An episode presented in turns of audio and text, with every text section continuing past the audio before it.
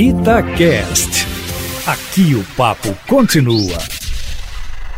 Nos últimos dias, estamos assistindo à tentativa explícita do Procurador-Geral da República, Augusto Aras, no sentido de pôr fim à Operação Lava Jato. Ele tem feito críticas públicas ao modelo de força-tarefa, que é o alicerce dessa estratégia de combate à corrupção. Além disso, surgiram denúncias de que a Lava Jato de Curitiba teria usado equipamentos de gravação e interceptação telefônica de forma ilegal, como também teria feito contatos suspeitos com o FBI, que é a Polícia Federal Norte-Americana. Não foi só.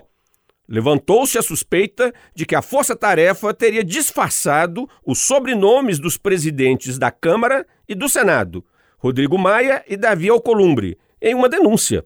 Depois de seis anos, a Lava Jato de Curitiba corre o risco de ser desmontada. É fato que o coordenador da operação, o procurador Deltan Dallagnol, em muitos momentos extrapola nas declarações e nas ações e assume sua tarefa como se fosse uma missão religiosa. Isso não é bom, pois dá um tom excessivamente moralista à Lava Jato, como se estivessem acima do bem e do mal.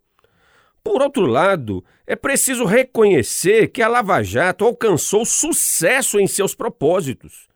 Constitui um marco na história do país no enfrentamento da corrupção que assola a relação entre poder público e elites empresariais.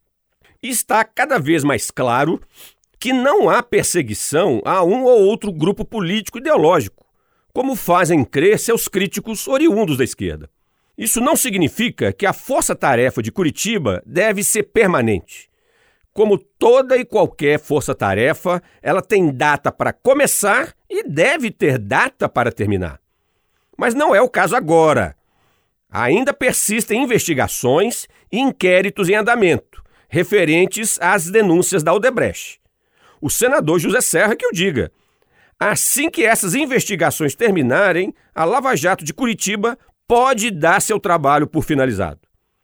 A tentativa do Procurador-Geral da República, Augusto Aras, de acelerar esse desfecho é muito suspeita, para dizer o mínimo. Será que ele quer proteger alguém? Luiz Flávio Sapori para a Rádio Itatiaia.